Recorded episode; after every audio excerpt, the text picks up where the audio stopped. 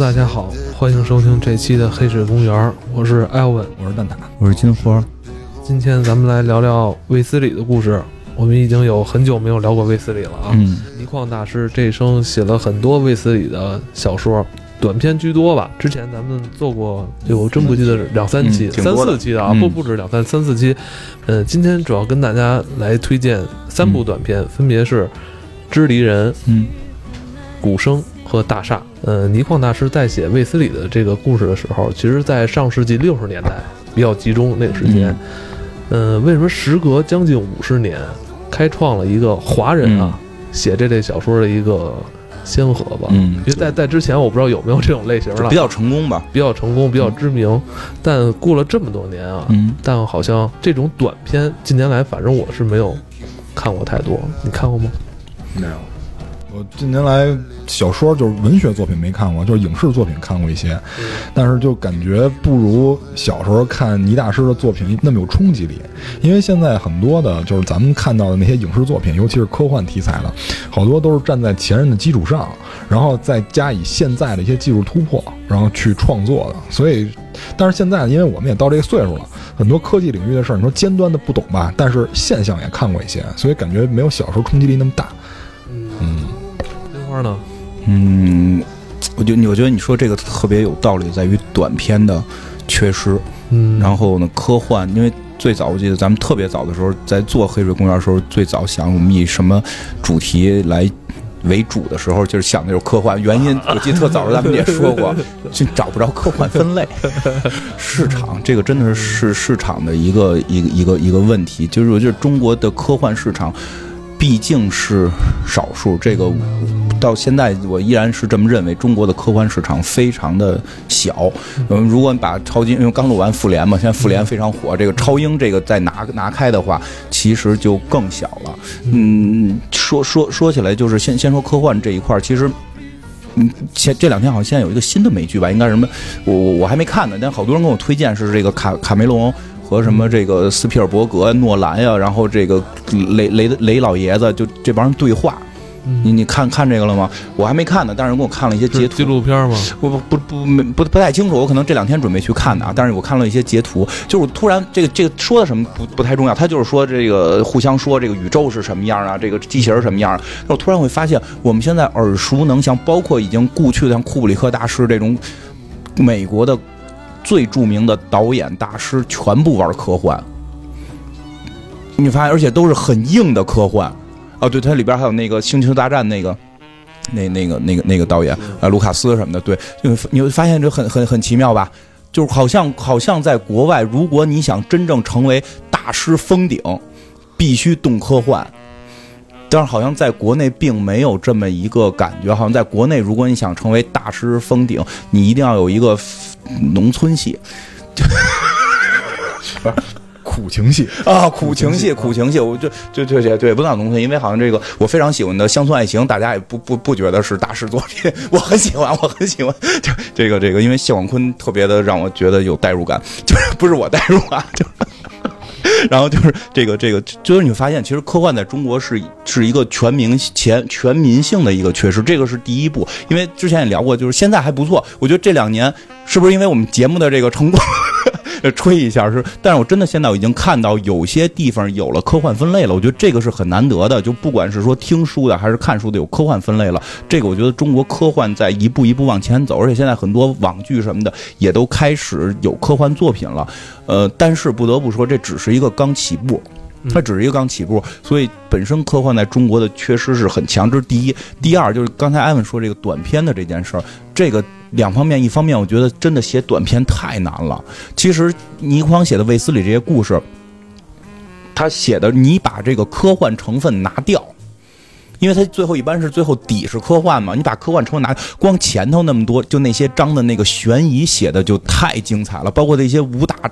武打的这个效果，对吧？感情戏，我我非常喜欢他这个袁振霞的这个感情戏，然后对卫斯理的武术戏，这个这个倪匡大师确实可能之前写东西太多太杂，他能够揉杂在一起，他他的这个文笔的功力，这确实不是一般人能达到的。然后再有一个就是我亲身经历，早些年我也想立志于写这种科幻小说嘛。然后就是写了个十万字的小说，但是写的可能确实不怎么样，因为那会儿还很很年轻了，但是我也坚持努力的写完十万字了，这我当时觉得还很厉害。然后我去找了一些这个，因为我们现在能发小说的渠道可能基本上是网络嘛，然后去找了网络的这个这个这个是是就不说了什么什么中文网吧，就就去去说我能不能发这个，可以发，人给给我发了没问题。但是发完之后呢，就是写到十万的时候就说写完了，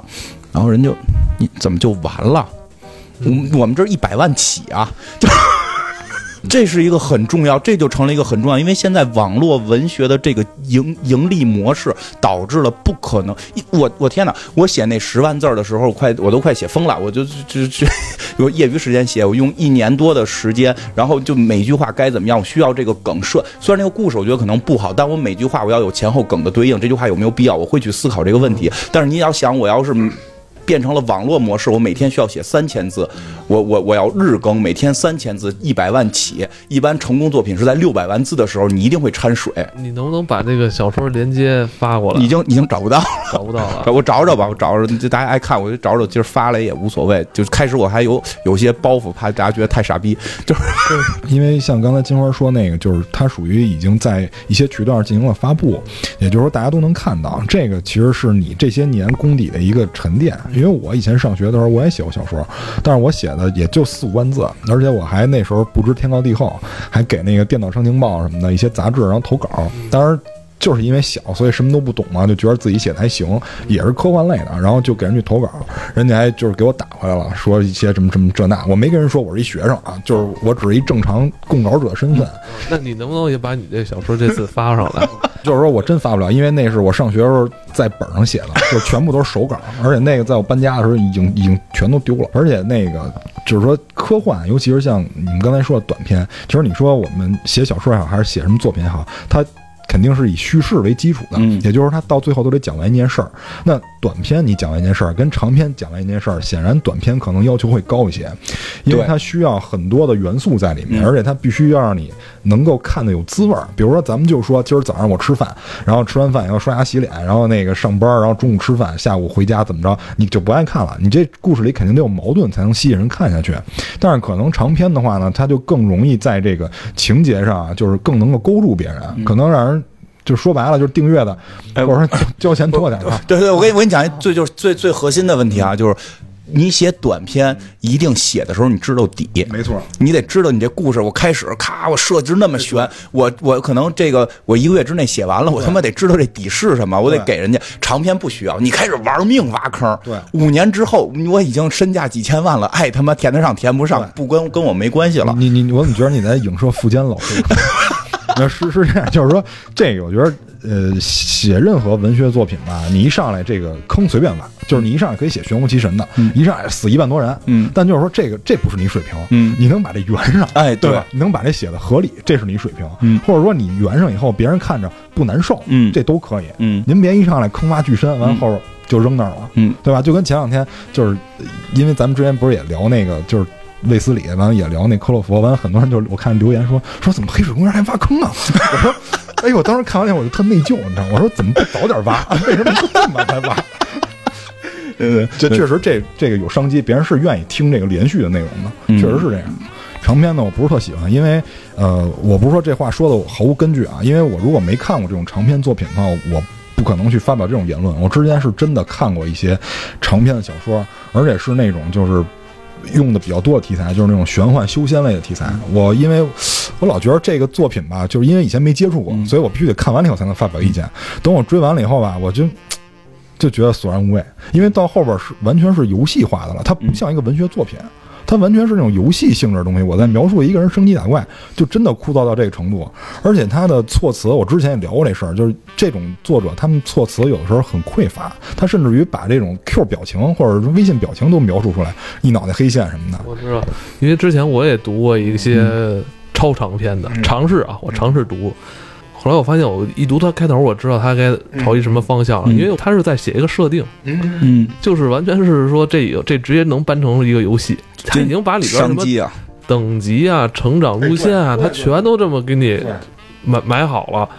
是不是形态变了？对对，我觉得啊是不是形态变了？这我我不能说这东西好不好啊，可对能是不是形态变了？对我，我觉得就不要说它好不好，因为存在它一定有合理性。因为国外很多这个就是在这个西西方，尤其是好像美国有些这个吸毒的人，就是在看了我国的这些这个升级打怪的文网文之后，把毒瘾戒了。这个新闻也是出现过的，而且确实正经的，就是现在有很多外国网站是专门翻译中国这种文章的，这个它是有一一定市场的。但是就是我们我一直提倡就是百花齐放，你不能全是这个，因为现在是这个东西有商机之后，把别的东西摁死了。而且我说实话，我觉得早期的一些这种作品还不错，因为早期我记得之前事儿，我记得之前我们聊过，早期写这些作品的人是看了他们就是什么金庸啊、倪匡啊，就看了大师的作品，然后成长起来，把。那些东西运用起来，写了这种长篇，而再往后的人，当这些短篇都消失，或者当这些更有内涵东西消失，他完全是看到这些就已经看到，就是别人写成这种大长篇升级打怪之后，他再去效仿写的时候，他就已经失去了内涵，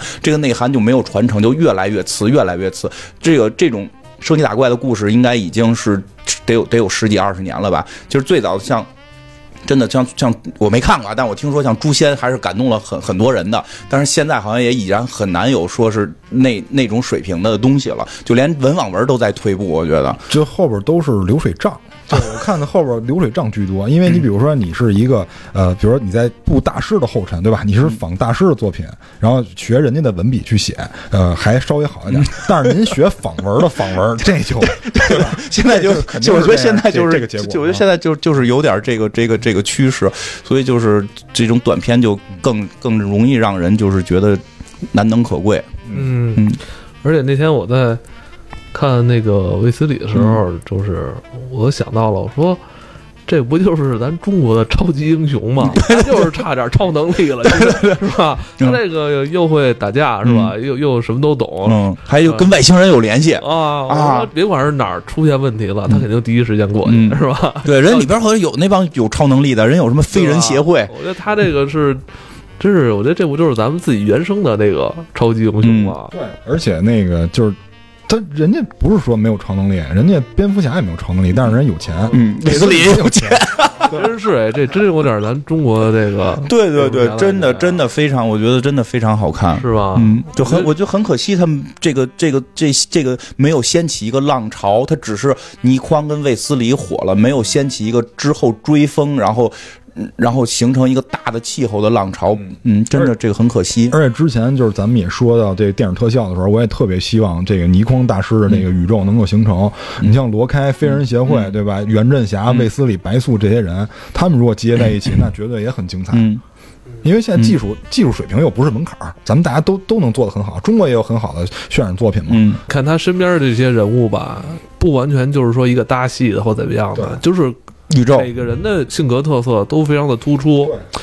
都能围绕在他身边，但是又就是不失自己的这种对，就是对对，这可能好多人不知道，就是这个真的卫斯理这个作品不是只有卫斯理一个人，就是卫斯理周围会有一些朋友，而这些朋友都有单独的小说，而且他单独的探险故事都不比卫斯理的差对，这个是非常厉害的。就真的你感觉到就是像漫威宇宙了，就是钢铁侠有自己的故事，美队有自己故事。我遇到大困难的时候，这些人可能会联合在一起去面对。这个这个在六六七十年代这个。我我我真觉得就是倪匡在做这件事情，但是太可惜的是没有没有没有就是最后的影视化的这种宇宙的形成，对。是拍了一些啊，这个他们还是拍了一些的。因为我不知道他这套 IP 是在他自己手里，还是说在什么公司里。他以前咱们也聊过这个，就是他随写随卖，但是就是说我卖你可以，但是前提是你不许改，就是你得跟我签一个你不许改的合同，但是版权我可以卖给你，没事儿。这两天复联特别火，看到也有看到文章说到，就说当年漫威要完蛋的时候，实际上是资本的注入导致的，是华尔街去。用华尔街的方式，用资本运作的方式，再去运转这个以以产生文化内容为主的这家公司，它就以卖 IP 的形式，然后什么这种形式去做，最后导致漫威濒临倒闭。然后直到是后来，据说有一个人是是很懂这个。超级英雄好像是说这个在在这个做玩具界就非常有名，专门做这种手办的，好像是这样一一个大佬就出面去，最后踢走了这个华尔街的那一派，而他最后成为漫威的这个负责人，然后等于是他懂超级英雄，懂这个电影本身。懂这个这个漫画本身，他去立起来把漫威重新救活。因为你现在一想到，你像你刚才说的是，只要就我现在一想到有人来入驻这件事儿的时候，对吧？就是咱们先是资本进来，然后几个流量小生，对吧？对吧？早期在香港其实拍了很多卫斯理的故事。我小时候我记着周润发，嗯，许冠杰那个是吧？嗯，吴乔大宇，包括后来电视剧里边陶大宇演过哈，嗯对啊，好像很多演员都都演过这个角色。现在的整个的一这个行业都是 IP 化和流量化，这个是导致我觉得我们很难去做出这种产品。当然，我相信会在中国会有更厉害的人，可能有一天会出面，这这不叫出面，就是说崛起，会会会以故事性，会以内容性去去来去做这件事情。因为问题是这个版权的问题啊，呃，好像版权，我觉得是现在是最小的问题了。版权因为是因为他因为应该能够买到，就是就是倪倪匡大师是比较开放的，他比较。因为不是不在他手里吗？照你说，就是说，我觉得那些吧，因为是这样，就是之前他拍那些香港拍那些影视作品，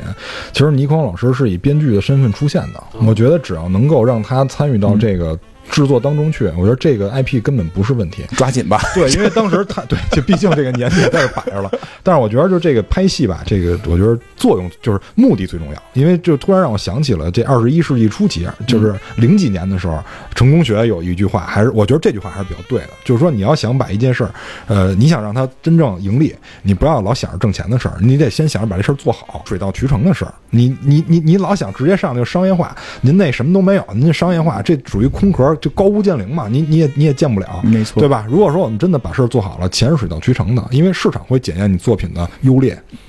现在我们对其实就是需要这样的人，市场也不太可能，就咱们国内市场 但是就是说，就是你你你有市场，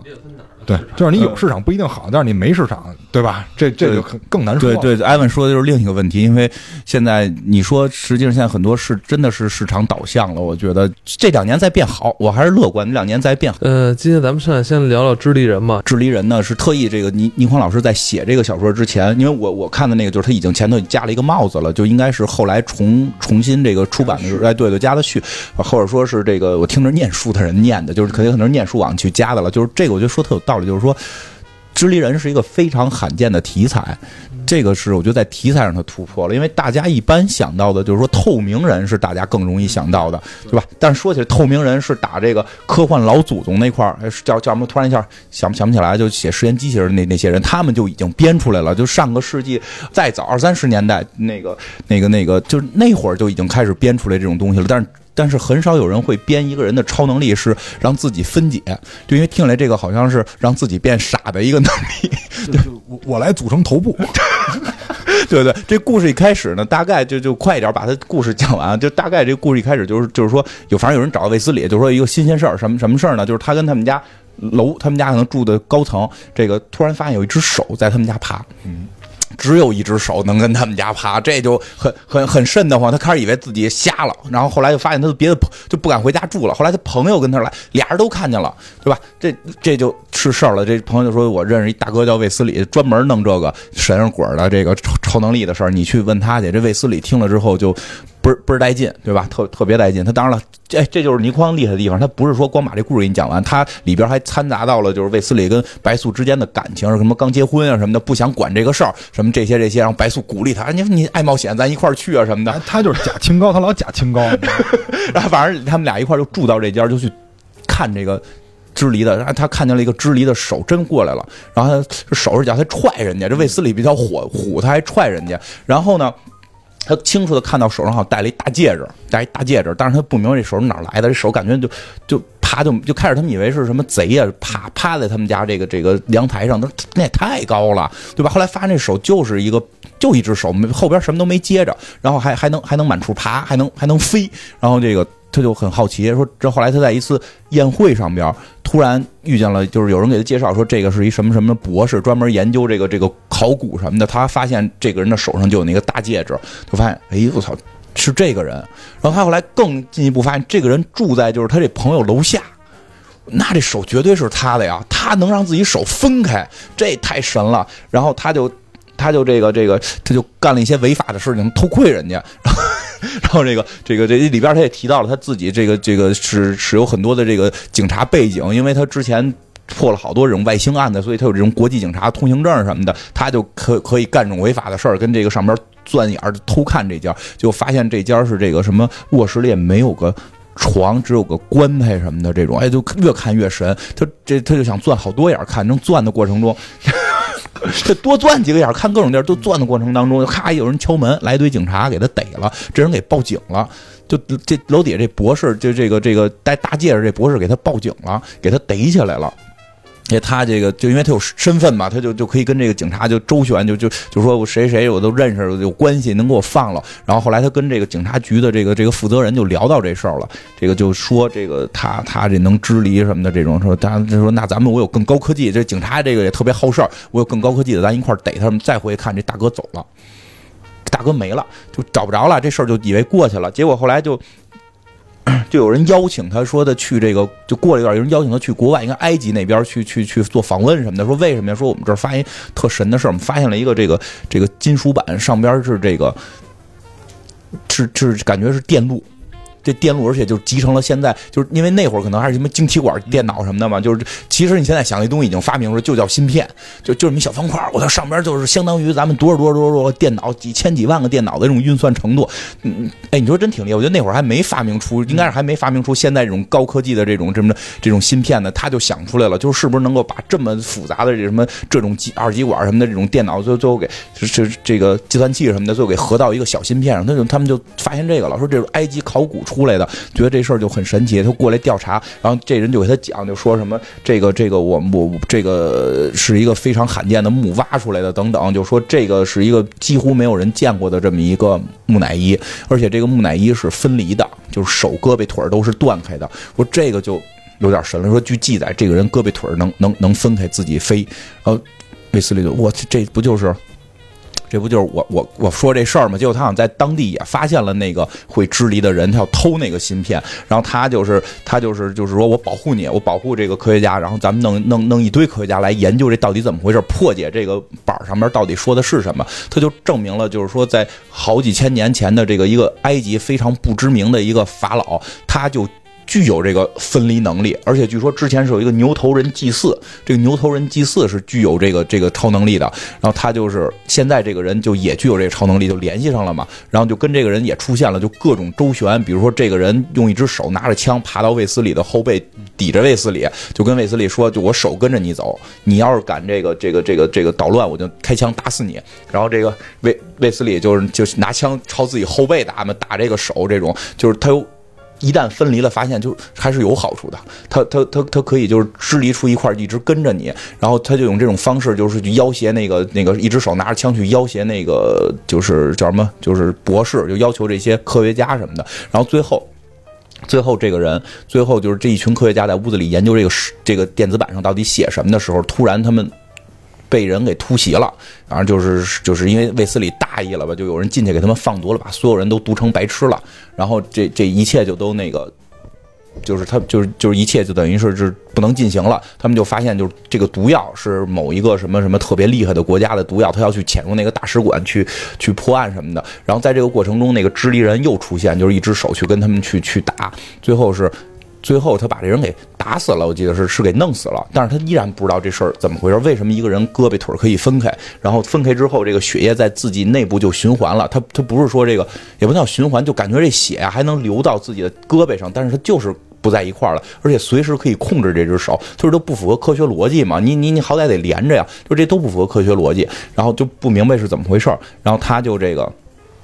就是开始去调查这件事儿，就发现。更深入的发现是说，就是跟那个埃及有关，他要去找那个墓，最后他就找到了那个墓，在那个墓里边就有一个棺材，然后他就有好多机关一弄，最后给这个费费半天劲，弄完之后，这棺材里边复活一个人，这人就说话了，就说我操，我醒了，我他妈就现在就大概意思，我操，这是哪年呀？我操，我怎么睡了好几千年呀？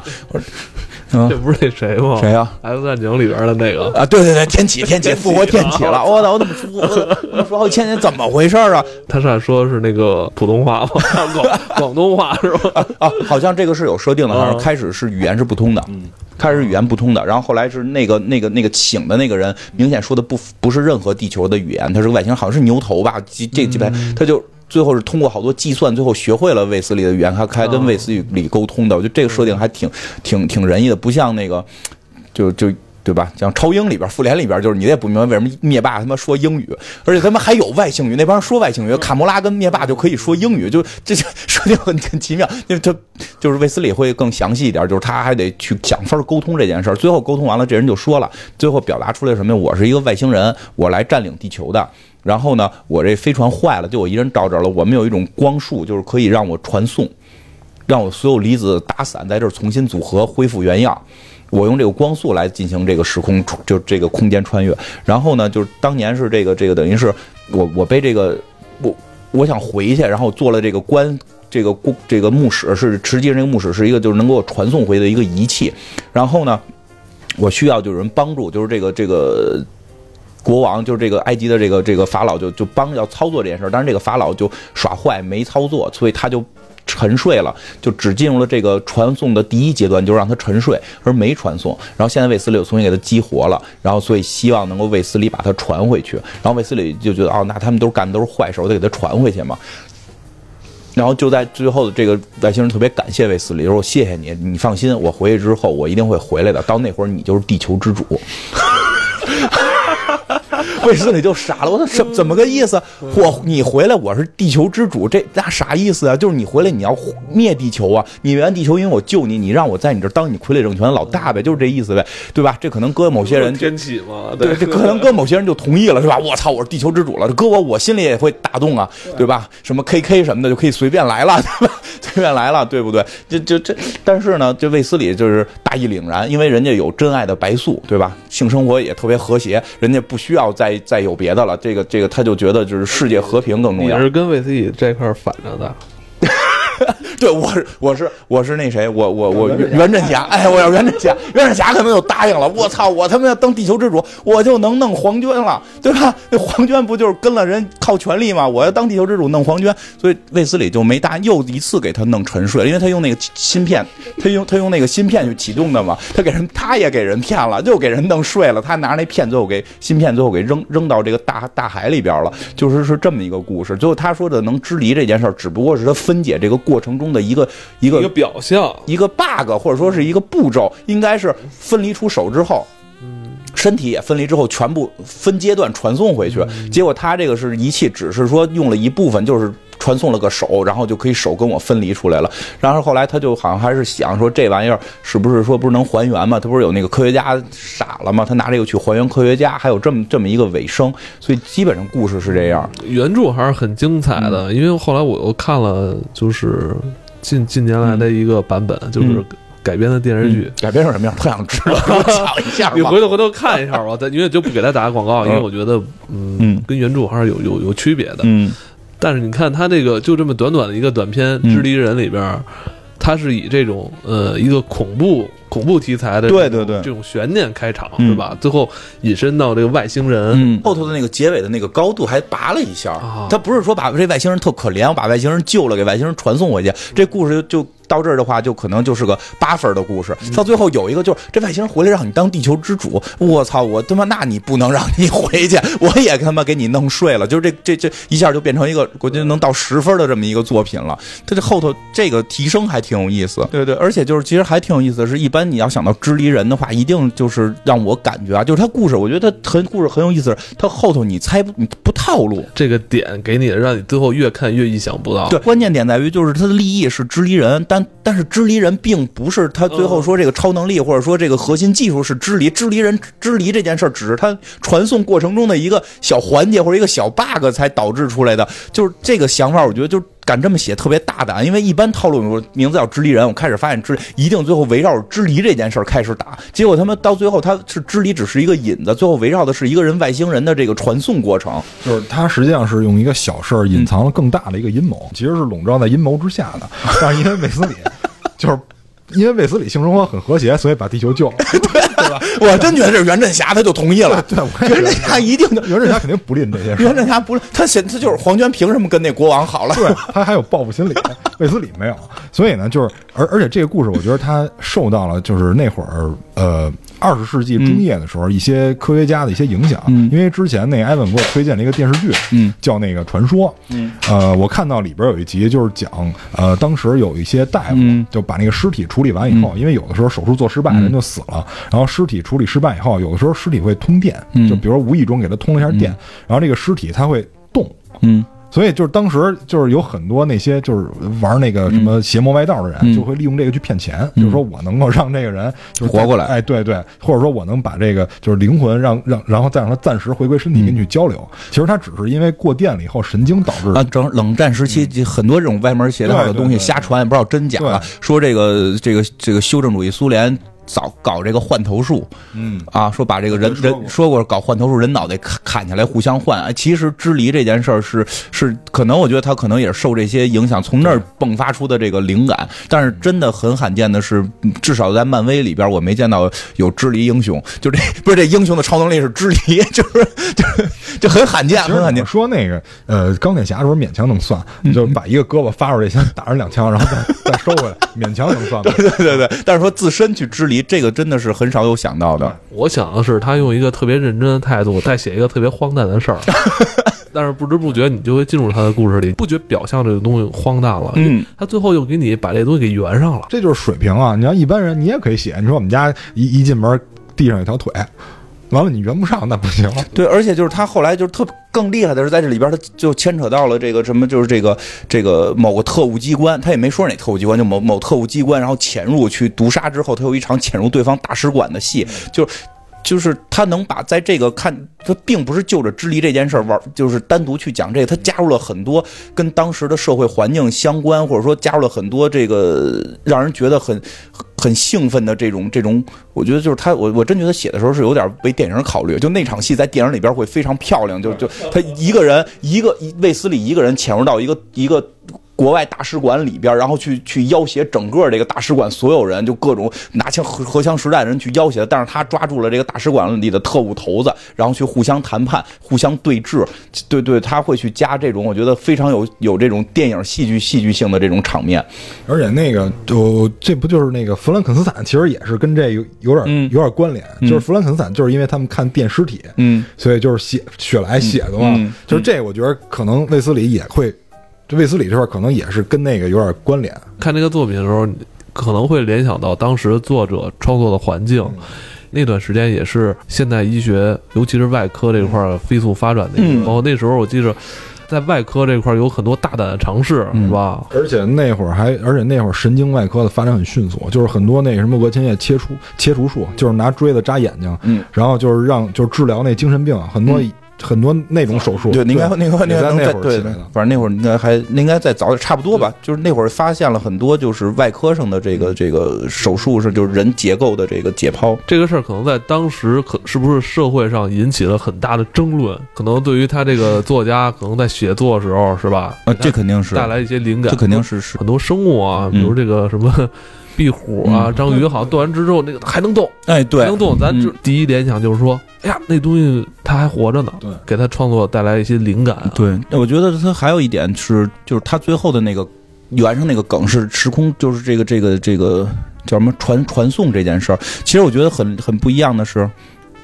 就很不一样，是他在思考这件事儿，这个是这个故事里我觉得也比较有意思的地方。因为其实那会儿像什么星际迷航这玩意儿都已经有了嘛，就就是差不多吧，就是大家都会去聊到，就是星际迷航不就啪一道光束就给你传走了嘛？但是很少有人会去详细去聊到这个问题，因为这件事儿你往下聊就是特修斯之船的问题。嗯你现在把你全部打打打打成原子，然后在另一个地方用这些原子重组，你还是不是你？聊不打散 就是湮灭，就是就是把你打散了。我就就是所以所以他这里边在思考这件事儿，就这里边在考虑这件，开始考虑这件事儿了。因为能湮灭在拍电影就是如何组合它。湮灭第二集是组合，就我今年基本上半年看完湮灭之后，我想所有的电影最后都是湮灭。对，所以其实他会去考虑这件事儿，就是我们这么传送之后还是不是自己？他并不是简单的把这个一个科幻的梗拿来，我操，我们说穿就穿了，他会把这些科科幻梗去往底下深入去思考，因为因为倪匡也并不是一个科学家，但是他会去思考。我觉得他的这些想法肯定是对对对当时这个对对时代的人我。觉得搁现在都还挺就 不落伍，不落伍不落伍。他在六几年的时候是他创作的高峰期，对对，真我我觉得就是看好多老的科幻作品，国外的都真会很就像平面观众会非常感慨，我操，怎么人一百年前就想出这种东西了？然后中国作家里边，倪匡会有会有给我这种感觉，他怎么能想到的我？跟你说，弹指一挥间，可能在历史长河之中，近一两百年，可能就是生活还是在一个节点上，真真还没咱们还没有大跨步的往前走。嗯，就是我们老觉得近一百年工业发展革命，我们速度特别快了。哦是你放到宇宙，放到宇宙来看，很缓慢。很缓慢，还 是很缓慢，但不要紧，我们慢归慢，但是我们可以听听鼓声，对不对？对鼓声这个故事正好咱们可以扣在现在这个环节，没错。咱们听听鼓声的声音。这个因为我看完《鼓声》以后，就是感慨特别多，尤其是就是近期又重新读过一遍嘛。嗯其实我感觉刚才说到这个工业发展的时候，我老感觉咱们史前就是咱们人类的史前，或许或多或少可能是存在文明的。我只是只是这样一个感觉，因为地球存在时间实在太长了。那就让我想起之前看过一个电影了，嗯时间机器》，时间机器。看过那个吧？是。就那科学家为了找回自己那个爱人，爱人这出车祸死了，嗯。然后他作为机器，结果他往回倒。好像有印象，嗯时间机器，然后，倒的就是倒过了。倒过了，然后发现好像地球是一循环，因为这个鼓声，它其实讲的就是一个古代存储声音的这么一个故事，就是你听起来好像很悬，因为留声机实际上是上个世纪才出现的，嗯然后包括现在的录音机，包括现在我们用电脑，就是很多种存储声音的方式。这故事很有意思，就是一上来呢，卫斯理收到了一卷这个录音带，他在听这个录音带的时候呢，发现呃。就跟我们往往常听的不一样，因为我们往常听的要么就是故事，就是念什么东西，要么就是唱歌嘛。他这个录音带呢，一上来也是呃，同样会具备那种嘶嘶啦啦的声音，然后过了十几秒以后呢，开始啪啪啪，就是啪啪啪啪啪啪哎对啪啪是？就是就是这个录音带出现啪啪啪的声音，你说的是啪啪啪这个生动，这这这这是一个啊拟声词，哦拟声词对对对，这个录音带出现啪啪啪的声音，哦，然后呢又出现了，然后又出现了一些就是呃气的声音，感觉是有气的声音，然后就是很很很模糊，能不能给我在这儿学一下呢？学不出来，就就感觉跟敲东西似的那种感觉似的，因为它是文字描述，我还没有那录音带啊，我我只是文字描述一下。然后这个时候他听着听着，就是听到一些单音节的词，他一听就是咱们这种就是东方式的发音，因为老外一般念单词它是一串音节嘛，咱们中文一般一个字就是一个音节，或者就是元音加那个呃什么声母加韵母拼出来，你可以是一个音来发音嘛。然后他就推断说这一定是一个就是东方式的发音，但就是说他听不出来这字儿到底是哪个字。这时候突然有一个女生凄厉的尖叫，哦，凄厉的尖叫，就是在书里写这个尖叫大概持续了得有半分钟的时间，而且非常惨，非常之惨。然后接下来就是有一堆人合唱，合唱一个什么东西，这个节奏呢就很忧伤，很幽怨，很忧伤。于是呢，卫斯理就在这时候推断说，我们现在听到的这个带子很有可能就是古代的时候，或者是呃，因为呃，对他这时候没有说出是古代，就是很有可能是一个组织在杀一个人，然后这个组织人在为这个人去唱一个哀歌，就是他到现在就推理出来的所有的结论，因为他他通过这个嗯别人给他寄的这盘磁带，对他听到声音，对听到这个声音，然后呢，他就他就觉得这个这东西你为什么要寄给我呢？这这是一个命案现场，你应该给警察呀。于是他就要联系那个就寄给他录音带的这个人嘛。嗯结果这个人正好也来到他们家附近了，就来到中国了，就是他们就见面了。就就就说你给我寄这到底是什么东西？说你这你这样如果命案现场的话，你不能寄给我呀，因为这个寄给他袋子这个人是一个考古学家，他就特别很难理解，说这个东西怎么能跟考古联联系到一块儿？因为古代没有磁带嘛，这嗯这个是很正常的。所以呢，就是他他们俩就商量，他说这个也不是我的，他说这个是我的一个朋友给我的，嗯，这是我一个朋友给我的，说说他哪儿来的我们也不知道。然后那个我们想去找他的时候，发现这个人已经出了车祸，所以他说我才把这个东西寄给你，说因为你老弄那个玄乎其神的东西，我们想看看你有什么想法。维斯理说我没有想法，但是我从这里边听到了很浓重的这个犯罪的这种感觉，因为毕竟这个人寄完磁带以后就死了嘛。他说你想，你你你要是来看我的时候。因为他说，这个人很有可能是因为知道自己命不久矣，所以把磁带寄出来的。所以我来找你说，是不是会有危险什么的？卫斯理说：“那你要这么说的话，你也你也今天能来到我面前，你为什么不手递给我？你也是用快递的方式给我呢？”他说：“难道你也要被人杀了吗？”他说：“不是。”所以他们俩就觉得事情好像没有那么简单。于是卫斯理呢，就就去这个寄给就去这个录音带这个原发地去寻找线索。他先找到了这个人的这个家，后来发现这个人家已经被一群这个流浪汉占领了。然后他就老，因为他老听着这个杀人的这个组织，觉得是一个邪教嘛，他就以为这些流浪汉是邪教组织里的一员，就逼问这些人。这些人说我们不是邪教，说这附近旁边有一邪教，要不你去那儿看看去。于是他就他就去了那个那个地方，是一个废旧的一个车厂。他去了以后呢，发现啊有这个两三百人围的这个方阵，在这个屋子里边就是也是在唱什么东西，但是跟磁带里边的那个发音明显是不一样的。所以他说肯定不是这个邪教组织，但是我可以从这儿获取一些线索。这个这些唱歌的人明显是被这个教主用催眠术给引导了，他们在唱歌。于是卫斯理说，这推断说这一定是一个催眠术高手。这个教主发现他来了以后，也想催眠卫斯理。然后卫斯理就想，那我肯定不能被你催眠嘛，我我一定要跟你对抗。他说他在这边就写了一个伏笔，就是说如果催眠术的人想对你施以催眠术，你的意志力如果够强，分散你自己注意力，不被他催眠的话，这个施法的人就有可能把自己催眠了。于是卫斯理就用这个方法。把这个人催眠了，我我可能就是这种人，我这人是很很难集中精力的一个人。对，就是说，如果他就是说，如果注意力越集中，越容易被他催眠。他说，我就玩命分散注意力，就是想什么其他的东西，然后把这个教主催眠了以后，就开始问这个教主说：“你们杀过没杀过人？”他说：“没有杀过人。”嗯，他说，然后他当时卫斯理就惊了，说：“那如果你……”因为催眠状态下说的一定是真话，因为是潜意识的交流，一定说真话。他说：“那说明你们没杀人。”他说：“但是呢，我听这个又很像一个邪教组织。”于是他就不明所以，就问还有没有其他的。然后教主跟他说：“说这些事儿我们都不知道。说你说的这些情况我们都没有遇到过。说附近可能还有一个这个邪教，说他们信奉的是天上的云。”然后卫斯理觉得这也没什么没什么意思。就是这个时候，卫斯理还是觉得这个声音是来自于某个邪教组织。对，就是他一头雾水。他觉得这一定是一个组织干的事儿，后来呢，他就他就又回到人家这个博士的家里，就回到这个死去的博士这个家里去找他的这个一些线索。后来发现一些书信，他这个书信有一封是写给一位姓安的小姐，一位姓安的女士，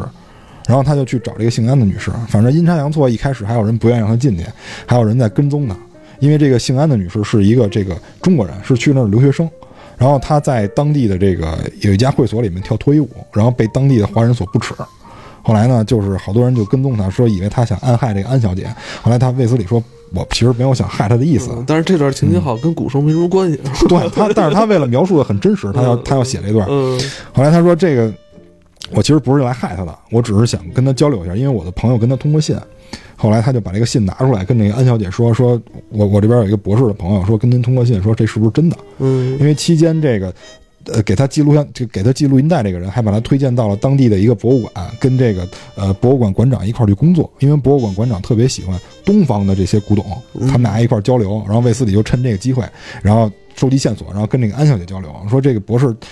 就跟你往来的时候，这个书信往来的时候有没有提到过这个事儿？然后就说有。后来发现那个纸，那张纸上就说说啊，我无意中发现了这个声音，说但是这个声音如果一旦我把这个声音的来源。告知世界的话，这对于考古界是一个重大发现，但是还没说这东西到底是什么。于是这个卫斯理就回到这个博物馆，就跟就就百无聊赖嘛，因为实在没有线索。后来他发现这桌子上有一瓶子，这瓶子呢跟我们现在瓶子不太一样，因为我们现在瓶子一般肚都比较大，然后那个就是瓶子的瓶子的脖子没有那么长，它这个瓶子脖子又长又细，然后这个瓶子上面有一堆细纹，有非常长的这些细纹，然后就。不理解，说这个说看这个，至少是战国时期的这个瓶子。哦，这个卫斯理反正也懂古董，懂，确实懂，确实懂。说这至少战国时期的瓶子，我说这这什么东西，很奇怪。后来呢，结果这个给他记录音带这个人也来了，他俩就说啊，这怎么着也找不着线索，特别烦。然后卫斯理啪一扬手，就说到激动的时候，啪扬摔了，对，把这瓶子摔了。然后这个时候卫斯理因为他练过功夫嘛，趁这瓶子没着地时候，啪给这瓶子接住了。这时候从瓶口里抖出一张纸来，这张纸一打开是一个地址，这个地址是一个音像公司的地址，上面写的是这个某某先生，我们已经按您的要求对这个瓶子进行了声波检查，我们在这个瓶子上发现了声音，然后给您导到了一个磁带上。然后卫斯理才发现，我操，这个声音原来是来自于这个瓶子。嗯。然后这时候卫斯理发，哇，这个是重大发现啊！说这个，说这必须有有有搞头，这我必须得研究一下。然后就抱着这个瓶子就往外走，然后跟这个跟给他记录音带这人一块儿，他他这是想顺一个古董，不是就是驱车前往，要去那个音像店，要去对对，要驱车前往。然后这个时候，然后因为太激动了，然后车速太快了，然后撞电线杆子了，然后还把这个瓶子给弄碎了，还把这瓶子给弄碎了。结果就是他再醒来的时候，已经是在一个医院里了。就是四白落地，已经是一个医院里了，然后旁边是那个博士。后来卫斯理起来第一句话说：“那个瓶子怎么样了？”说：“大哥，你都摔断好几根肋骨，那瓶子可能还完整吗？”后来卫斯理说：“那太遗憾了。”他说：“其实也不是，他说因为就是你把这瓶子摔碎了以后，因为瓶子内部就能露出来了嘛。他说我在瓶子内部发现了一些文字，说但是呢，我们不太理解，因为一看就是古文字。后来呢，就是说我们推断了一下是什么呢？就是说，其实可能是古代的一些人在祭天。”但是古代人很愚昧嘛，然后就靠杀人去祭天，然后祭完天以后唱的这个哀歌。但是为什么这个声音会留在这个瓶子上？其实这点其实倪大师还是比较严谨的。他说是很有可能就是做瓶子的工匠在雕刻这些细纹的时候，把这个声音记录到里面。其实现在我们听着很悬，但其实这就是留声机的原理。嗯，留声机它有这种刻刀，就是我们。呃，最早期的时候，录音就是录音的原理是什么呢？其实就是用这个我们我们前面摆了一个膜，这个膜是记录我们声音震动的，然后这个膜下边会连着一些这个刻刀式的东西，这个刻刀会把这个声波震动的纹理刻到某些器材上，然后呢，你在播放这个器材的时候呢，实际上是用那个探针，用探针去在那个呃你刻的那个纹理上面来回划，然后再用这个放大器把这个声音放出来。所以我觉得倪大师在这方面还是很严谨的。嗯，但是呢，我为什么觉得这故事很有意思？听着是一个很简单的故事，但我为什么觉得这故事很有意思？是因为，因为我前段时间又玩了那个《轩辕剑》，因为就是想玩点复古游戏，然后就玩了《轩辕剑》。就是我发现，就是中国古代它非常具有一些神秘的色彩，因为我们离那个时候很远，离那个时候非常之远，尤其是战国时期就离太远了。可能我们现在比较理解的，呃，清代可能比较了解，或者说这个隋唐，或者是这个三国。比较了解，是因为这段时期的这个文化作品很多，包括影视作品很多，但是记载也比较多。对对对对，但是像这个就是战国时期，离我们很远，留下的这些素材可能也很少。但是对我们来说，其实烧过一批那时候。对，就是对我们来说，那个时候的一些文化感觉，呃，遥远是肯定的了。但是我觉得有一些浪漫，尤其是我在玩这些游戏的时候，我就觉得古代很多东西很浪漫。比如《轩辕剑》里面，他经常提到一种机关术。这个东西可能在当时来说是属于高科技啊，因为当时就是有很多这个大师在研究这个，包括这个鲁班什么的、墨子，他们都在研究这个机关术。其实我觉得这种想象是很有必要的。就是回到你刚才说那个问题上，就是为什么我们现在好像对于科幻没有什么市场？就是现在人好像对于科幻没有那么感兴趣。那不着急，不着急，回到这儿，就是我我想问问，就是这个故事好像就结了是吧？就结了。他他发现这个来源是因为推断出来的，等于是古代就是烧制这个这个这个陶这个陶器吧，应该算是。他没写是具体什么材质，是是，反正是是一个瓶子烧制这个器皿，这个这个工匠，嗯。当时那个祭天的这个声音流程，声音是吧？因为有被献祭的这个女子，对，把她的这个声音记录在这个纹路上。就是这是倪大师写的啊，就是说他是其实是为了就是让那瓶美观嘛，但是无意中留下了这个声音。来来，司马花，你来个那个，这是这是真的，揭揭秘一下，这是这这是真的，这是真的。这我说两个啊，第一第一个这个 C C 这个 C S I 的那个拉斯维加斯片，如果没记错的话，这是拉斯维加斯片里边有过这个的完全复原现实版，哦就是是讲的是因为那个。陶陶陶应该是陶艺嘛，是有一个底下一盘呜呜转圈嘛，然后你捏嘛，啊，对吧？人鬼情未了那种。人鬼情未了最经典了。对，他捏完之后呢，为了让这个瓶子好看，他们会弄一个笤帚苗似的东西，就是就是笤，你就理解为笤帚苗吧，就是分叉比较大笤帚苗，它会放在这个，就是跟这个瓶子这个，因为它很软，它一被瓶子一碰，它就会弯曲，但但是它同样会给瓶子留下一道伤，就留到留下一个纹路，细纹细纹，然后瓶子在转。瓶子在转，这个时候，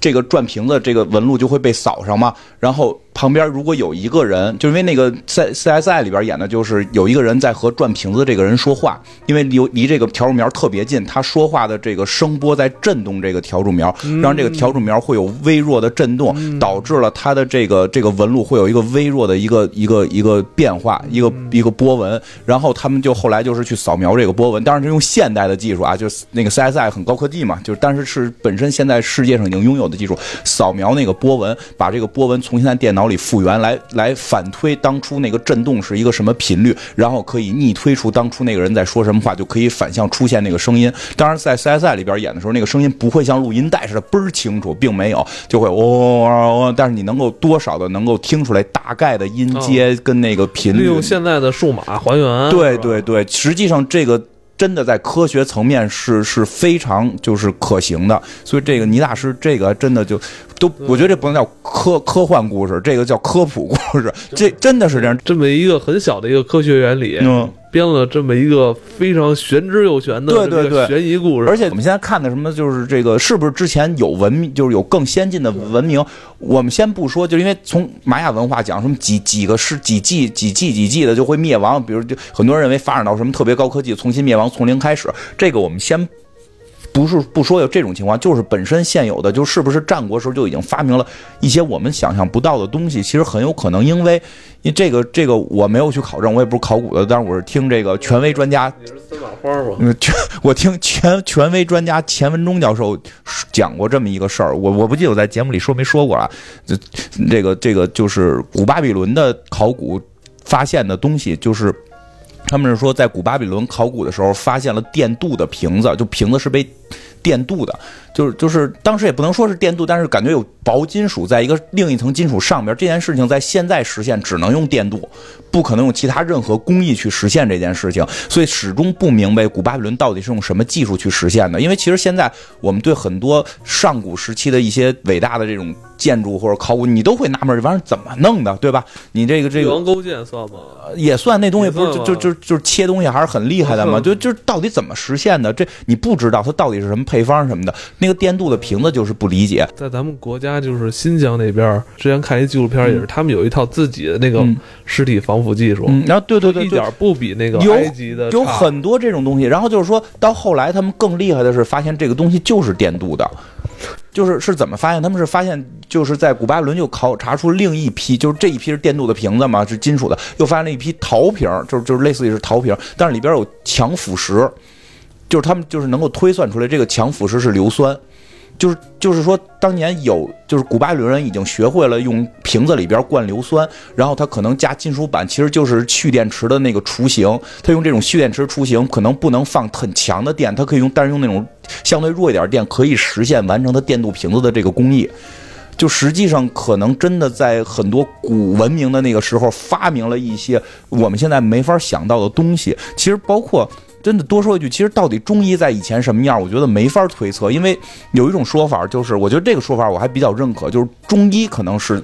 就就可能有人不承认，就就就这种说法，这个我这个别有人有疑义啊，就就就是有人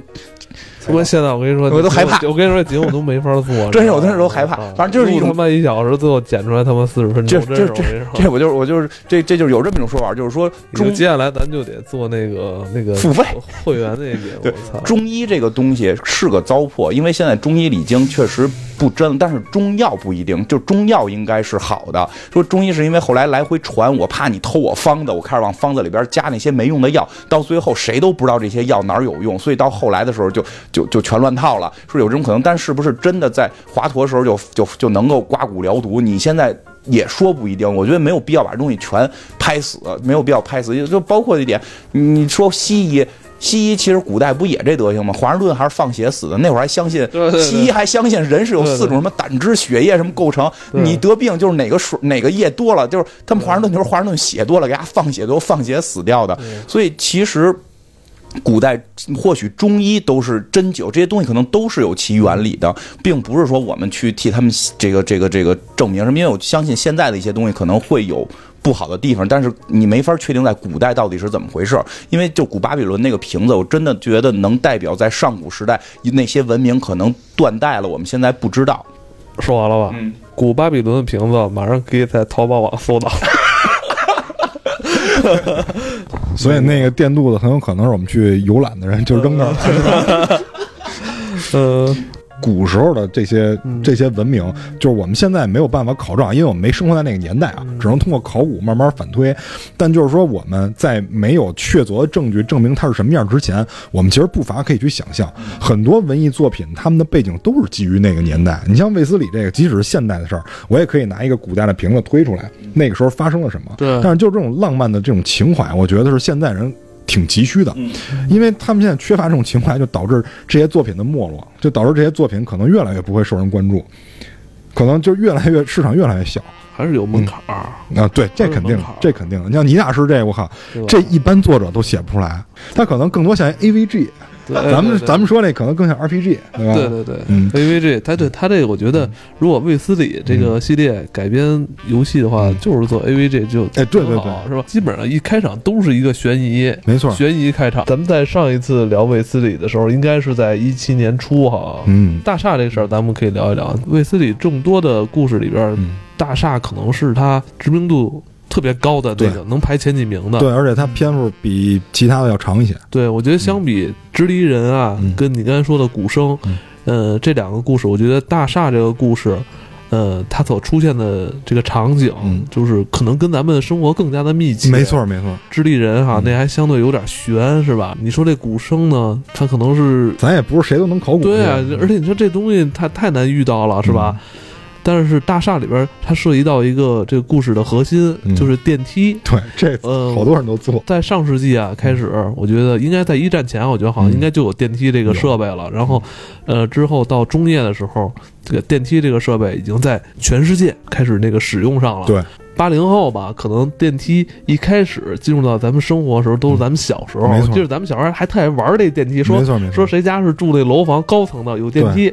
特别喜欢玩电梯。而且那个咱其实咱们到了也不一定下，咱们跟着人上去再下来，对对对对对过瘾。电梯这个东西进入到咱们生活，其实对于咱们的生活很大冲击的，没错对吧？这个篇故事说大厦，其实也是讲的电梯，没错，它的这个核心是讲电梯，因为就是随着这个建筑技术的发展，楼越越建越高了，那你就是爬楼梯就不太合适了。嗯电梯这个东西诞生，其实是帮别人省了很多事儿。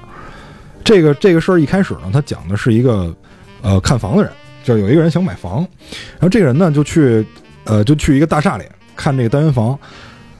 这时候有一个管理员出来，就说要不要一块陪同。然后这个人说不用，就直接拿钥匙就上楼了。然后那管理员还挺高兴，觉得自己省事儿了。这个人呢也想自己多看一会儿，但是他上楼的时候呢，他觉得这个不对劲儿，因为你想，一般我们坐电梯，他说的这栋楼是二十多层，一般我们坐电梯，你想上到二十多层，基本上也就一两分钟的事儿。但是这个人呢，他在过了五分钟以后，他发现不对劲儿，他还在自己自我安慰，他说可能是不是电梯坏了还是怎么着？但是他过了五分钟了、嗯还没到呢，对，但是他发现他骗不了自己，因为这个人他他是可以感知上下的，嗯就是你电梯虽然是稳的，但是你可以感知上下。他这时候就开始有点害怕，其实这电梯走了五分钟，他没停，关键是他如果停了，我还可以理解为电梯坏，但是他关键他一直没有停，这个电梯一直在往上走。后来到了二十多分钟的时候，这人就有点接受不了了。因为如果一个电梯一直往上走二十分钟以上，这就嗯这个楼层很有可能就已经上千层了。嗯，他就觉得这很不对劲儿，但是呢，他为了看房，这也没有办法。过了一会儿，这电梯终于到了，这时候已经基本上快半个小时了。电梯终于到了，他下了楼以后，到了他要去那个房间，发现这个房间的布置他非常满意，这格局也非常满意，于是他这个恐惧感就打消了不少，因为还是沉浸在一个看房的喜悦中。也说了，这个人是成家了嘛，成家了就意味着要买房，于是他就幻想啊，我在哪儿放什么东西，在哪儿放什么东西，于是就把刚才那事儿都给忘了，直到。他把阳台门推开，他在想象我自己在这晒太阳，完了喝着酒是吧，抽着烟，就想象自己这个以后美好生活的时候，他把这个阳台门一打开，发现不对劲儿，发现这个外边是灰蒙蒙的。他当时以为是阴天了，对，第一反应以为是阴天了嘛。后来他再离近了看的时候，发现不对，这是云层，这是云层。因为我大概查了一下，就是我们能看的云呢，基本都属于气层，气层最低的也得八千米，最低的八千米。什么概念？就是珠穆朗玛峰了。对，最低的气层也得八千米，所以这哥们儿当时就就吓完了，这这人当时就趴地上了，嗯于是就连滚带爬又上了电梯，下楼赶紧开车跑。嗯这个时候他在逃跑的时候，差点撞上了另外一个人，差点产生这个车祸。嗯这个就是以前卫斯理一个朋友，就是郭侦探，在这里边他已经自己开侦探事务所了，他已经是一个郭侦探了。然后这个郭侦探带着妻子，其实是从这儿路过，他们也要看房。后来呢，就是他们他们也进入了这个房子里边，就本来要看房，结果后来出车祸了，因为跟刚才那个人有剐蹭嘛，就觉得他妻子就说这个说咱们别看房，说这个看房的时候撞车不吉利，于是他们就走了。但是这个事儿就被韦斯理知道了，哦，就这事儿被韦斯理知道了。香港人还挺讲究这个哈，香港哎，他们特别讲究风水。是不是对？咱比如说今儿要干点什么事儿，比如我这茶杯菜了，哎，对对对，这可能就不干是一个好预兆哈。没，错。嗯，所以他们当时那一天就没有去，然后就把这事儿跟卫斯理说了，就很冒失。嗯然后这个人呢，因为就车祸了嘛，然后也也去医院，也去医院就是救治。后来呢，就是他们就问说，这人为什么跑的这个惊慌失措的？就去问这个管理员。这管理员说说没什么，就我觉得很正常，他就上去几十分钟，因为看房嘛，嗯就花费几十分钟很正常。然后就下来就着急忙慌就跑了。后来就他们就觉得这事很奇怪，有什么事儿能把这个人吓成这样？于是这卫斯理就说：“那我跟你一块儿去看房呗，就跟郭侦探一块儿去看房呗。说咱们看看这到底有什么蹊跷的。”于是他们就去这个房子里去看。他们当时也是上这个电梯，他们发现这个房子里只有一个电梯，因为在香港当时他们很多的楼房是有两部电梯，一部是通前门的，一部一部是通后门的。但是这个楼房没有后后门的电梯，只有一部电梯。于是他们就坐这个电梯上楼，上去以后他们发现很正常，就一两分钟就到了。嗯，然后他们就看了一下这个房间的布局，也是很正常的房间，跟我们一般住的是一样的。嗯然后他们就说啊，这没什么奇怪的，可能那个人有这个幽闭空间恐惧症吧。然后他们就坐电梯要走，这个时候这个郭侦探发现自己的表落在了楼上，于是他就去上去取表，对，这很关键啊，这个很关键他是自己来上的楼，对他自己上楼，然后卫斯理就在楼下抽烟，在等他。后来抽完一根烟，觉得不对啊，你不就拿表吗？你也不看别的，为什么还不下来？于是他就去电梯间里等，在电梯间又等了几分钟，发现他还不下来。卫斯理觉得有点不对劲儿，然后后来就问这个管理员说：“你看没看到我朋友？”管理员说：“没有，因为只有一个电梯嘛，就只有这一个可能了，只有这这只有从这上下楼。”然后卫斯理就说：“那你就在这看着他，如果他下来，你跟他说在楼下等我。”于是卫斯理要爬楼梯上去找这个郭侦探。他在这个爬楼梯的过程中，一边爬一边喊，一边爬一边喊，但是发现没有人回应他。他爬到了二十多层以后，已经气喘吁吁了，然后喊这个郭侦探，然后也没有人回应他。于是他说可能已经下去了，他又爬楼下来。等爬到四五层的时候，就听见有人在叫，就是这个郭侦探在叫，然后把这个管理员推到了一边，自己开车跑了。然后等于这个人也是惊慌失措的逃掉了。郭侦探，郭侦探也是惊慌失措地跑掉了。结果第二天发现这个人失踪了。第一个人先说一下，第一个人没有失踪，第一个人在医院里养伤，然后第二个人失踪了。嗯，然后这个卫斯理就很着急，因为他是新婚嘛，新婚这你跟我一块儿出去的，我怎么跟你老婆交代呢？这 他是带着这种情绪，而且这是他的朋友，对，这就是他的朋友这是友，他朋友，对，以前一块儿就是在书里面都提及过的。但是呢，就是说这我没法跟老婆交代啊，但是我也得说呀，该说也得说呀，就打电话是不是回家了？发现也没有回家，那就是失踪了呗。后来过了两天，警方跟他说我们在河里发现了一辆车，说是这郭侦探的车，说你要不要来看一下？然后这时候为自己有担惊受怕，说完完了，这人要死了也不，我真是千古罪人了，就一个大活人都没看好，结果发现这个车门是反锁的。就就就是已经锁上了，就是说这个人肯定还活着，不可能就是说这个人又游回去把车门锁上，这一定做不到的。于是我觉得这个这件事非常之悬，他就他就开始调查这件事儿。首先他就得先查这个楼的业主是谁，因为这个楼很奇怪，不可能这个楼只有一个电梯，这太奇怪了。他就先去查这个业主，查到这个业主以后，发现在郊外的一个大的院子里边，他就去找这个人，然后发现这个院子古色古香的，连个连通电的地儿都没有。后来就问这个人，这个人就装傻啊，不知道啊什么的，我也没有去过这个，我我也没有去过市区里啊，这些事儿我都不知道。后来卫斯理就觉得这你你丫肯定骗我，但是他你你目前你也找不出证据来，你也只能作罢。然后就找这个楼设计师嘛，然后就跟这个楼的设计师也也也说说说那个你你认识这个楼的业主是谁吗？然后然后说认识，这个人特别各色，说我是让他弄三个电梯，他非弄成一个。然后卫斯理，那你骗人啊，对吧？你说你没来市区，那你你你怎么找的这个工程师呢？就觉得这里有问题。后来就是卫斯理在没有办法的时候，就接到了这个，然后这个郭侦探媳妇儿还说接到了郭侦探电话，嗯但是这个电话他们听的是录音嘛，但是发现一个问题，就是这个语速非常之慢，就像我们现在在听一些人说话，就是用慢放把这个声音拉长了，会很低这个声音。但是卫斯理能听出来是这个人，后来就觉得这事儿很奇怪。然后这郭侦探也说说那个我现在很安全什么的，你你也不用管，我到时候还会再联系你。然后于是这事儿又不了了之了。但是卫斯理呢，就说那我必须得从第一个人身上问出一些问出一些事儿来，就发现这第一个人其实跟这个业主，就是跟这个楼的业主是有联系的，因为他们派了人跟踪他。嗯他们就说，啊既然有关系，我就我就炸你。于是他就化妆成一个老头儿，就说我是那个业主派来的联系你的，然后你要告诉我一些事儿，什么这那的。卫斯理就发现，这个业主会定期的给这个人一些钱，然后让他掩掩藏一些秘密。于是他就想，那这个秘密到底是什么呢？于是他就又回到那个大宅子，想问一下当事人，结果被那个老头儿的仆人袭击了。袭击了以后就就住院了嘛，住院了以后发现起来失明了，因为视觉神经被压迫，就敲后脑了，发现视觉神经被压迫了哎。呦，然后就在，然后就是那瞎了怎么办啊？后来白素说没事儿，说大夫说复原的可能性很大。然后这个时候那个业主也来了，说那个魏先生说，你看你受这么重的伤，我这事儿你就不要调查了，对吧？我会给你好处什么这那的。为人出，对，然后这个时候这个卫斯理说，嗯那那不行，我我好奇心旺盛，我得知道真相。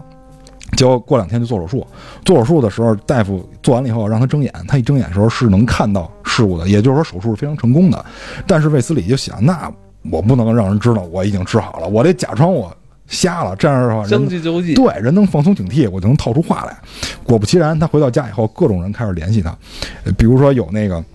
有之前的那个就是博士，就是。就是这件事儿发生的的那个当事人那个博士去去去跟他说说我们在研究一些事儿，说你说你不要管了，说你也管不了，说我们背后是有这个大的财团支持的，说这事儿里你惹不起。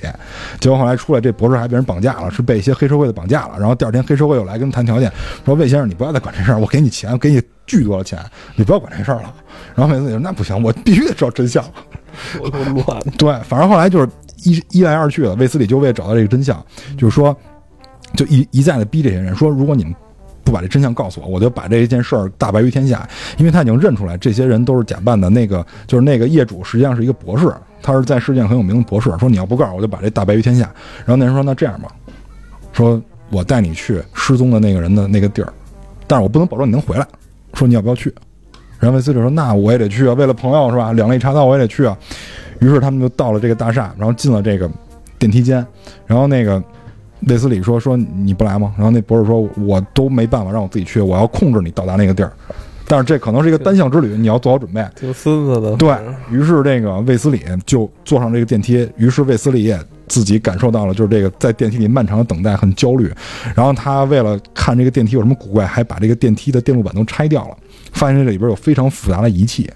然后觉得这个电梯肯定不简单。然后过了很长时间到达楼顶以后，发现那两个失踪的人就在那儿，就是第一次第一次的人和第二次的人，因为第一次的人也失踪了，第一次的人和那个郭侦探都在这里边。然后卫斯理说：“你俩不都在这儿吗？不是很正常吗？”然后他说：“大哥，你你看看阳台。”然后卫斯理看全是云，嗯，说得害怕了，这不就是云了吗？嗯因为之前因为之前在郭侦探失踪以后。他们在房顶上还发生了一个命案，这个命案就是那个管理员。后来他们判断死因是从高处摔死的。嗯对，你想在楼顶上高处跌落，想想非常非常悬的一件事儿。对。然后卫斯理现在也感受到了，在云层中，然后下边是根本看不见任何东西，因为被云层包住了嘛。对他知道自己是在一个非常高的地儿。然后卫斯理说：“那不行，咱们得跑。对他很高，但是他并不确定这么高是在他的具体位置在哪儿。对，”这个他不能确定。于是他说：“那再高，咱们也得想办法出去。”他就说：“那我先做一个很简单的一个检验，就是那个泄力的一个一个一个一个措施吧，就绑着那个浴缸，然后在浴缸里边塞了一个东西，然后拿这个去泄力往下跳。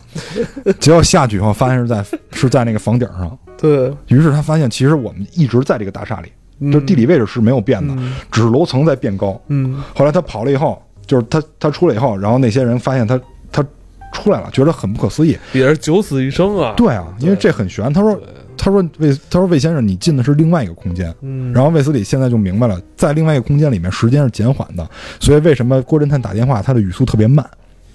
然后卫斯理这时候逃出来以后，他说：“不行，我还要再去一次，我要救我的朋友。”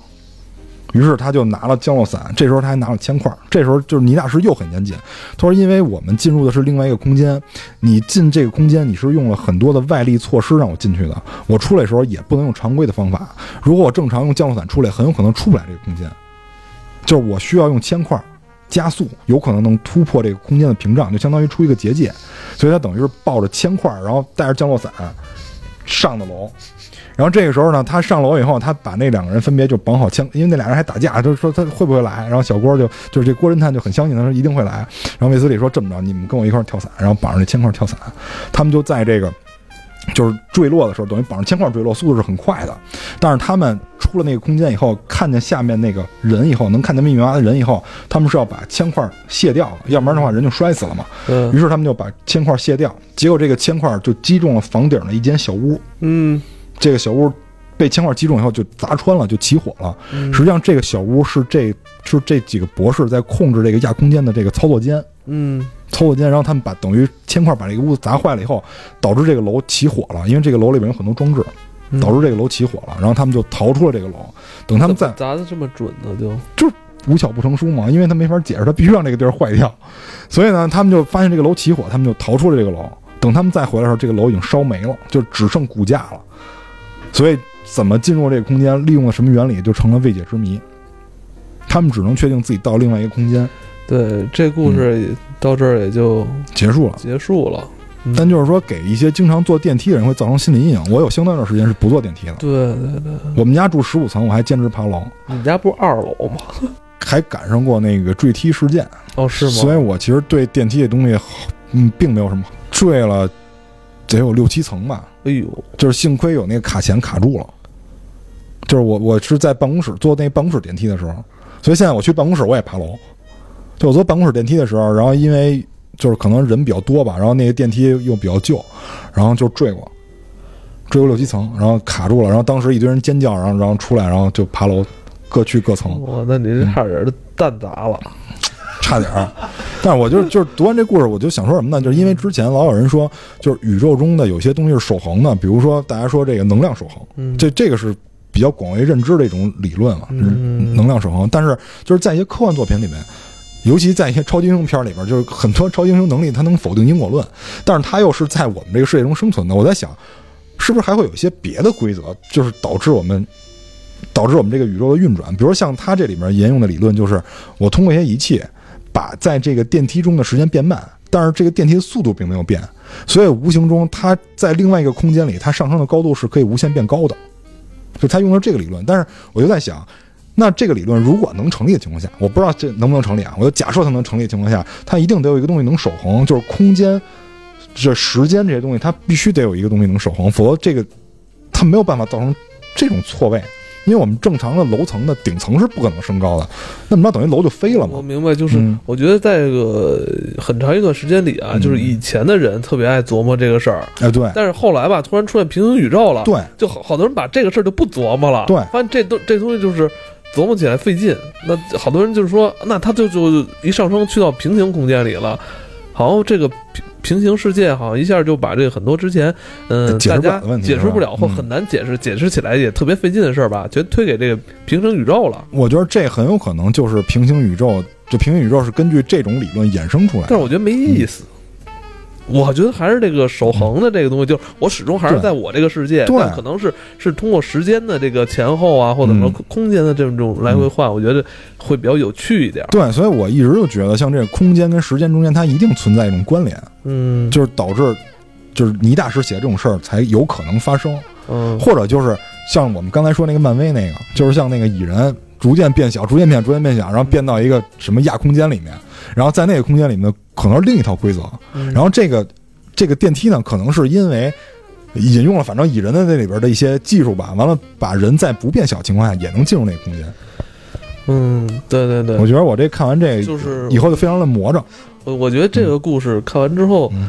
嗯，我觉得还是给了很多读者一些思考的空间，特别有意思，而且它嗯就跟一开始说的，它特别贴近生活。对，司马花，你你怎么样？你对大厦这个故事，我觉得确实，他就是把这个，嗯，就是再去想，我觉得就是再去想空间、时间这些东西扭曲之后的问题。因为其实这个，我觉得还真的算是后来，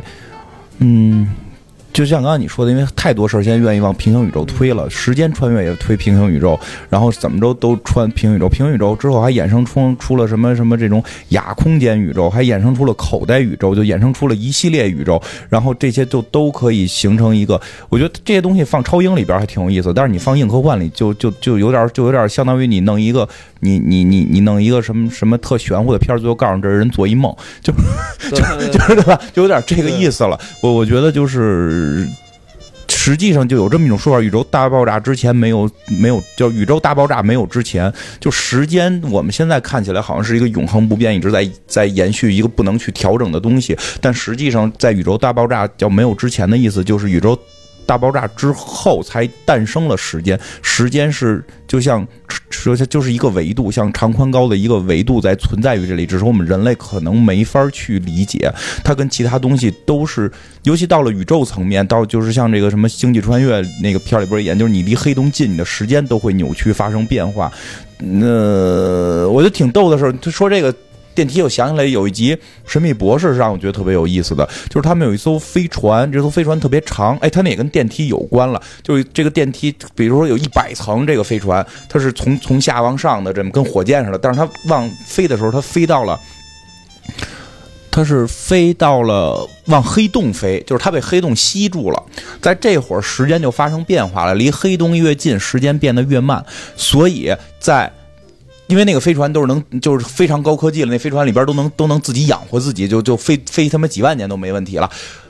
在顶层离黑洞最近的这个地方，他们还在讨论怎么脱逃离黑洞。在这个飞船的底层，已经发展出了一套就是新的高科技了。就是就是那边已经过了几千年了，然后人类在里边已经繁衍多少代，开始进化了，然后进化出了机器人什么赛博人，然后就开始往顶层打。就其实这个，就 因为他那个神秘博士最后还是要打仗的嘛。但是你这个这就很有意思，就是确实你电梯由于由于离黑洞越近，你的时时间被扭曲，你的上层时间跟下层时间都发生变化之后，就你上边五分钟，底下底下几千年。所以咱们那个中国古代有一个作家 施耐庵先生，是吧？不是吴那个吴承恩，吴吴承恩先生 也琢磨过这事儿。对对对对对，咱以前也提过，是吧？对，就是天上一日，地下一年。就其实好像是有有有，好像某种科学根据在里边。你说他当时怎么琢磨？就能能琢琢磨？不不知道，就很有意思嘛。这这就很有意思，是不是？古代是真的有这种？啊，前世的这种科技 是不是是不是研究出来过？哎，你要是这么说的话，越接近黑洞，那你的时间变慢，你在接近黑洞这个加速力有没有变？嗯，就是它，因为它是整个一个固体嘛，它应该也变。但我整个是一个固体，但如果都都会被蹬这样的话，它可能越接近黑洞，你就越相对趋近于静止啊。对，那你这时候长生不老了。对，但是你的感受可 不不一样，你的感受可就是那样。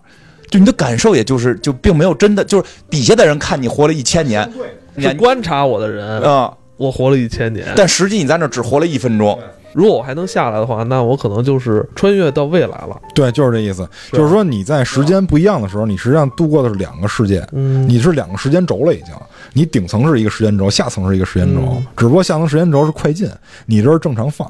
因为在这个就是卫斯理在上天台的时候，那个白素跟他说我，说我要不要跟你一块上去？说我怕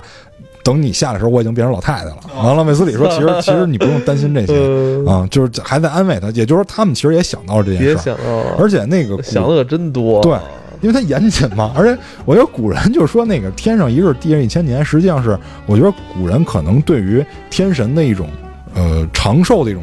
一种说法吧，如果人能看到天神，天神全是慢动作；天神如果能看到人，他全都是快进。你思考过这问题吗？以前我我我小时候琢磨过，我就是说这些什么，就是去太空的宇航员啊，是吧？嗯，我觉得会不一样，但就是说，呃，程度问题，可能你在太阳系里边程度没那么严重，但是你出了就。不一定，因为常规好像常规的说法，因为这个这个科科学是常规的说法是这样，我我没因为我没经历过，我不能确定对啊。就是说是如果你越接近于光速，你的时间可能会就是感觉越越慢这样了，越慢这样。所以就是说，我们未来如果去星际穿越，可能就会用光速或者什么的这样。哎，你快快，你你穿回来了，你再穿回来的时候，你就底下已经过好几千年了，会这样。上次不是告诉让我们那个冷冻吗？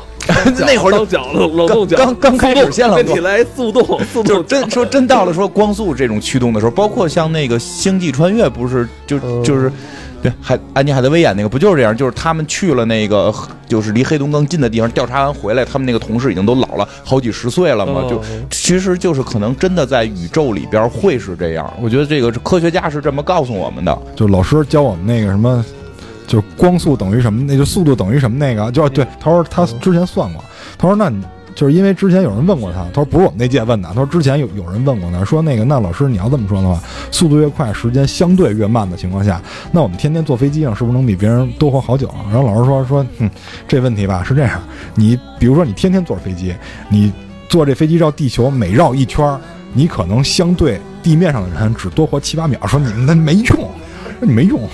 而且关键这七八秒不是你多活了，就是时间相对而言，你只是等于你签约到七秒之后，你跟飞机上转一圈，你签约到七秒之后，这事儿没有意义。对你自己感受来说，嗯，就是对当事人感受没有任何区别，只是相对地面的人。嗯，行，我觉得这个话题，反正今天时间差不多了，今儿录时间挺长的了。嗯，我觉得这个话题咱们可以留在以后其他作品里边继续再聊，嗯是吧？但我就想说，就是卫斯理啊，就是倪匡，嗯，倪匡大师写的这些短片，有很多都是从生活中来的，是吧？接地气是吧？对，而且你看这里边推理又悬疑，还有武术，你们跟大家分享完之后，我相信还是会有人听着，还是会觉得津津有味的。嗯，我个人比较推荐陶大宇那版不错，对然后挺有意思的。呃，大家有机会可以去看看，有些故事略有改动。那今天就聊到这儿吧，一年做一次微。之前做很多期了嘛，也快基本变成这个年货了，嗯是吧？就咱就跟复联似的，一年做这一期。对对，咱们明年讲财神宝库的结尾。对对对，三年之后，咱们财神宝库的这个结尾，可能老听众还知道财神宝库这事儿哈，嗯嗯嗯可能新听众不知道。今天就到这里，我们卫斯理，二零一九年再见吧。拜拜。再见，地球人。